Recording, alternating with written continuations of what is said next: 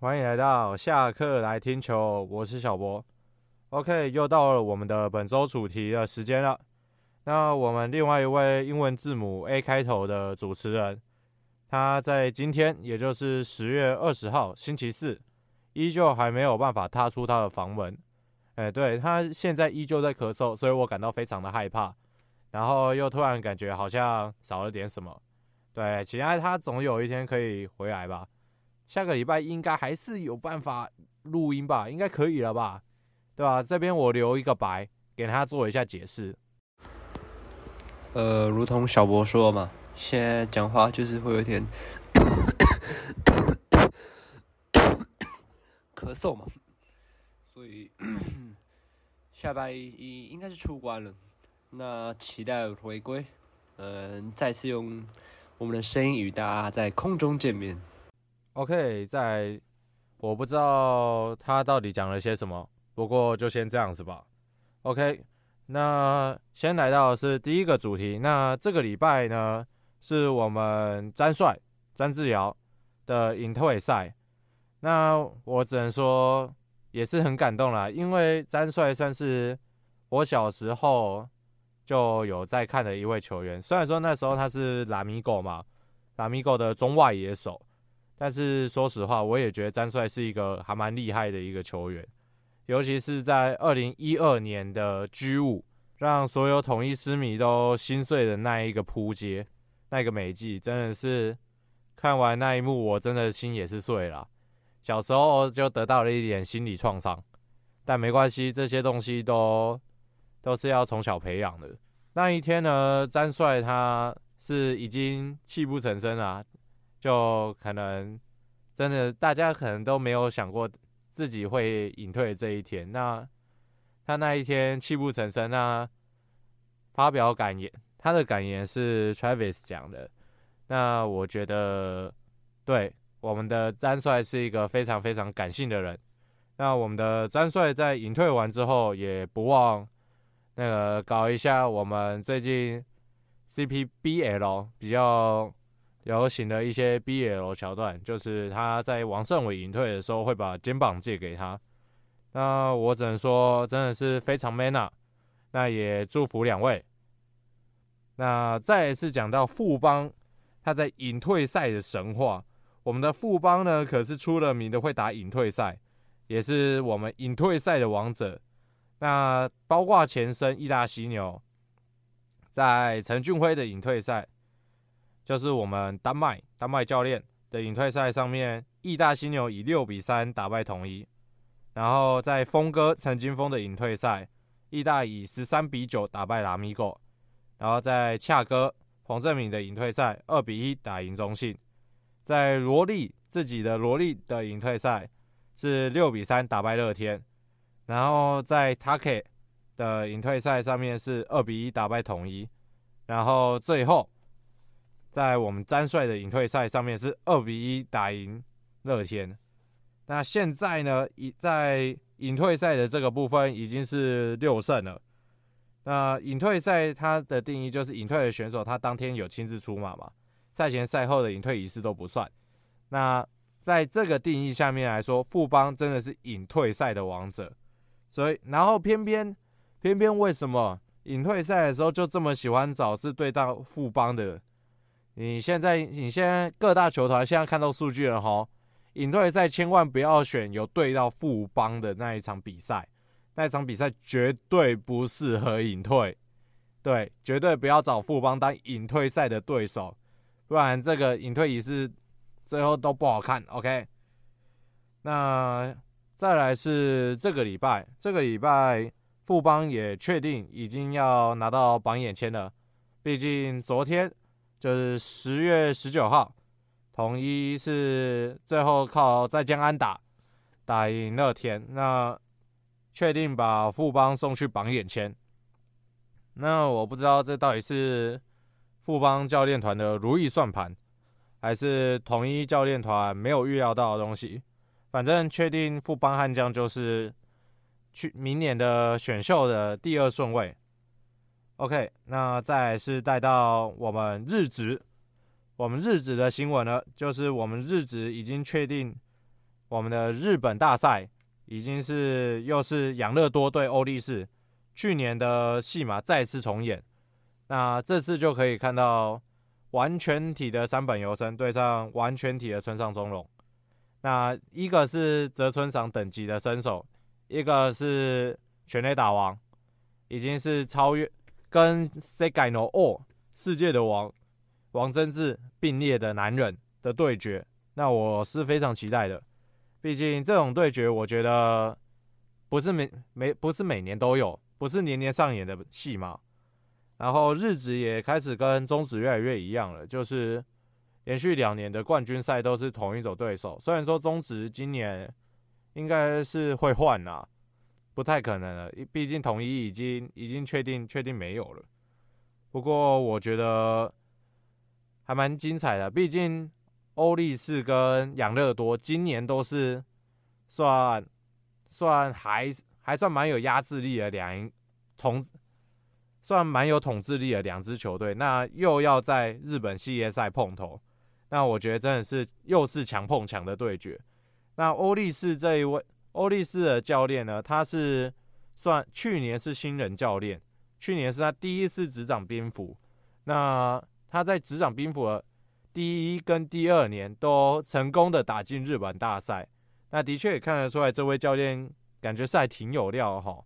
也很像大饼啊，大饼也是第一次带兵符就打进台湾大赛，然后就拿冠军嘛。虽然说隔年被横扫，但还是有打进台湾大赛嘛。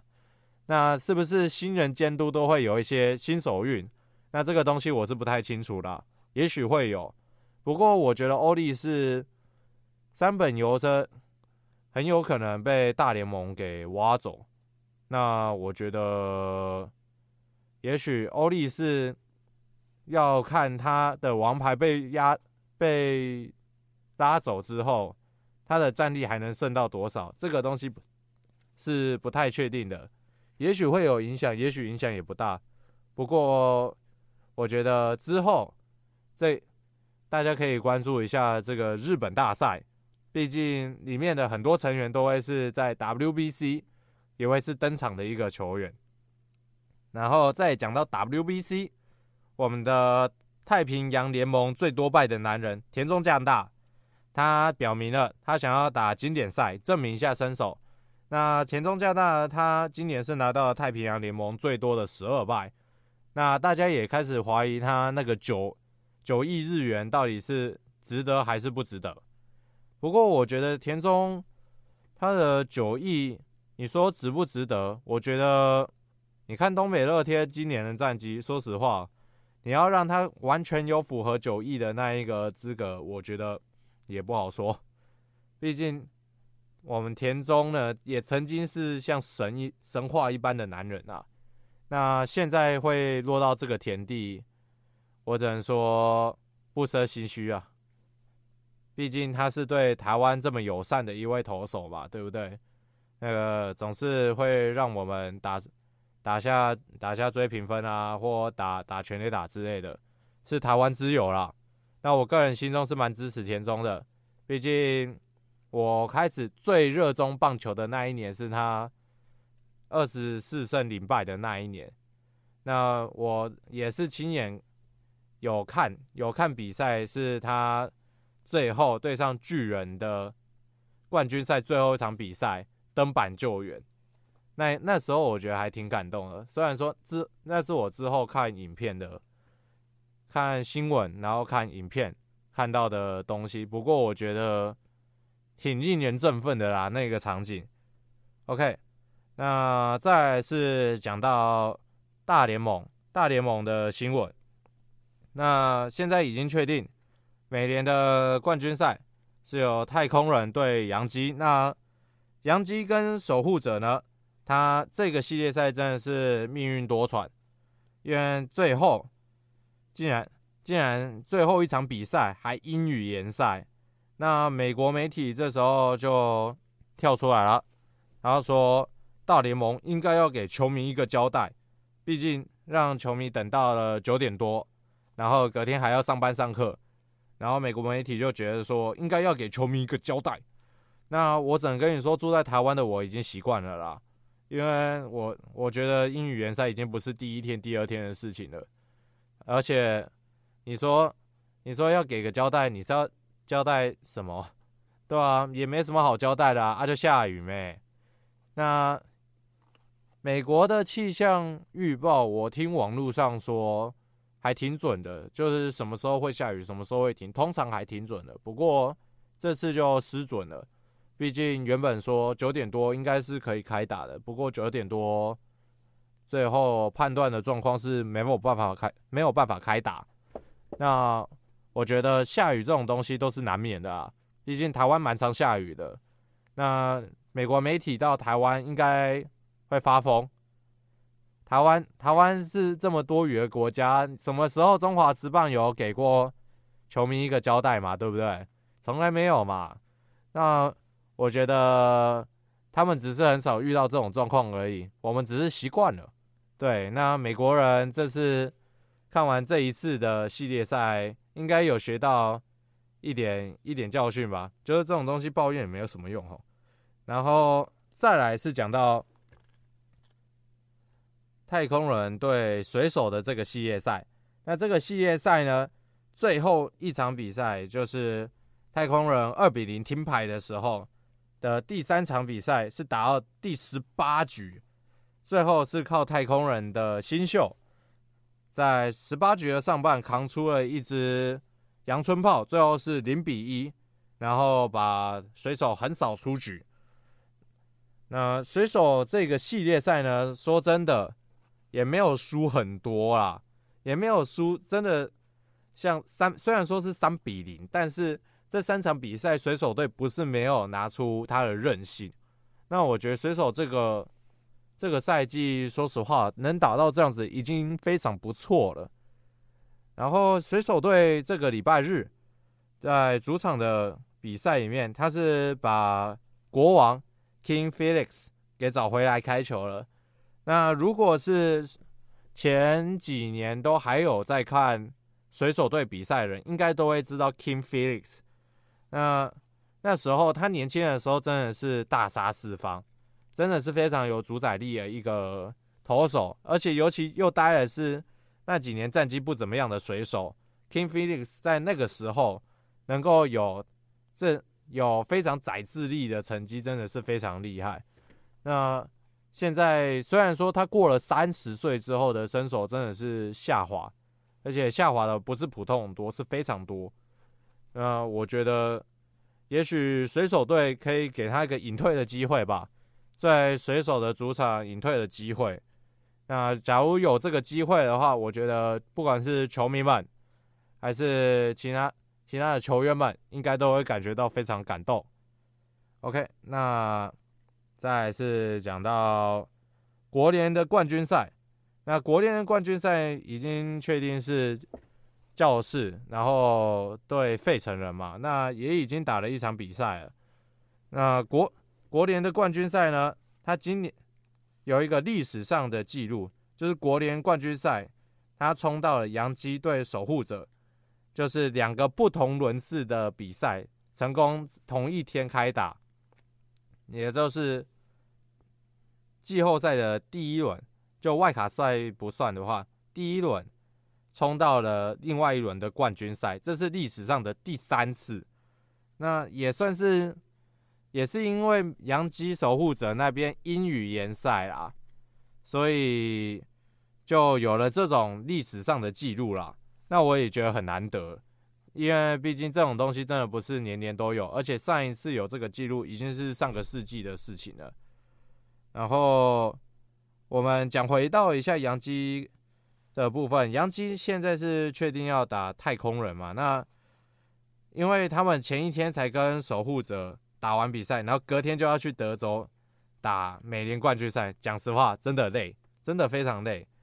但是我觉得杨基啊，杨基今年的状况真的是真的是绝佳，真的是绝佳。那我觉得很有机会，真的很有机会可以。再挑战看看能不能久违的打入那个世界大赛，我觉得还是有机会的。虽然说太空人今年的战绩真的也还不错啦，但是我觉得央基我还是比较看好一点。虽然说我现在在这边讲了，太空人那边感觉会比较危险，但是我上，但是我又感觉我之前我之前讲教室会输大都会，然后教室赢了，可是我又说教室会赢道奇，可是道奇还真的输了。也许我的力量还没有这么强大，也许另外一台。另外那边那个什么什么干一杯的，在那边预测的都还比较都还比较反指标一点，OK 啦，哦，然后再是讲到，也不能算说是美职，不过是我们台湾的选手，也就是我们的子伟林子伟，他现在是要转战澳职了。那我我觉得的确啦，美国。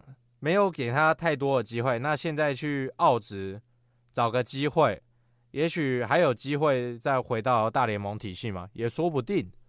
那那些说要回来的，那我觉得林志伟也不是完全还不在完全不能打的年纪啊，也许在外面再多闯闯，也许也有机会可以回归嘛。那林志伟今年已经确定要回来打经典赛。那我也算蛮期待的，也许紫伟在经典赛有打出身价嘛，那打出身价后，也许有机会可以再回到大联盟也说不定。然后再来是讲到关于 U 二三 U 二三的比赛，那现在已经确定中华队会进入复赛了，然后我们的复赛的首战会对上的是韩国。那当然，我们听到听到这支。英党的时候，应该已经是礼拜五了。那对韩国那一场比赛，应该也结束了。那我不确定我今天的晚餐到底会是正常的东西，还是要吃泡菜锅贴了。对啊，我希望比赛打完的时候，附近的八方云集还不要先不要关门。对，假设假设输了的话，我我还要买一下泡菜锅贴哈。然后。中华队在这次的预赛的最后一场，也就是对委内瑞拉的比赛，是打到了延长赛第八局，然后最后是由曾承佐打出了再见安打，那这也是曾承佐国手生涯的首次再见安打。那我觉得曾承佐在这次的比赛的确有让他惊，让大家惊艳到啦，也许。之后也是可以继续去关注这一名选手，也说不定。然后 U 二三现在已经确定是进入超级循环赛了嘛？那现在中华队确定是二比零，二比零的优势进入到超级循环赛。那对韩国，我觉得不是没有机会，但是韩国他派的算全职业、全职业的明星队，但是台湾。业余打赢明星队也不是没有潜力呀，也就是在之前的亚运嘛，之前亚运台湾有靠全全业余，然后直接打败韩国的全职业。那我觉得台湾的业余其实也有一定的水平啊，你毕竟你去看像李承勋啊，像像林政伟啊，这些都是都是可以打直棒的人啊。对不对？这些都是有职棒等级的人啊。那当然讲到有职棒等级的人，那罗伟杰呢已经确定了是韧带撕裂。那罗伟杰也坦言说他是第一次遇到这么大的一个伤势嘛。那罗伟杰也是我们统一这几年一直在极力培养的一个外野手。那我觉得这次会受伤也算是给。算是一个新的课吧，一个新的上了一课啦。不过他说不后悔，毕竟我觉我觉得选手们有拼劲是好的啦。不过保护自己也是一个很重要的环节啦。毕竟有时候要痛过了才知道啦。那也许罗伟杰也可以经过这一次的教训啊，去知道如何更好的去保护自己。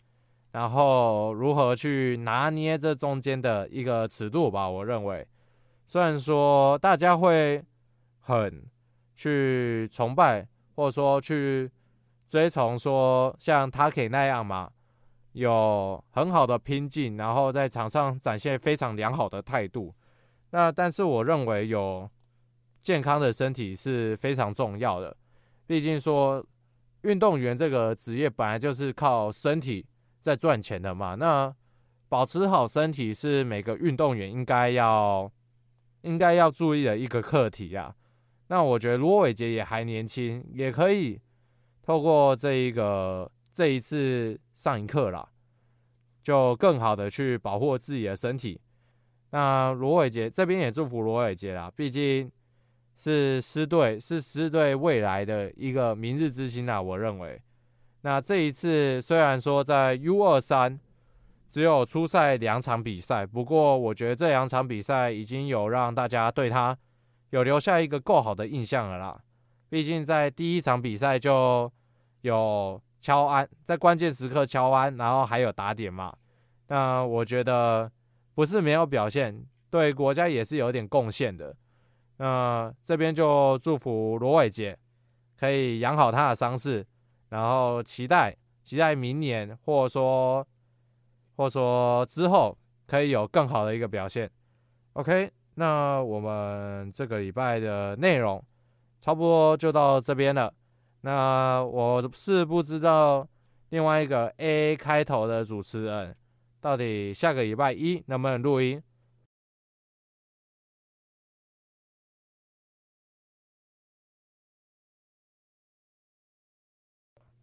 我很期待在下一周的本周回顾。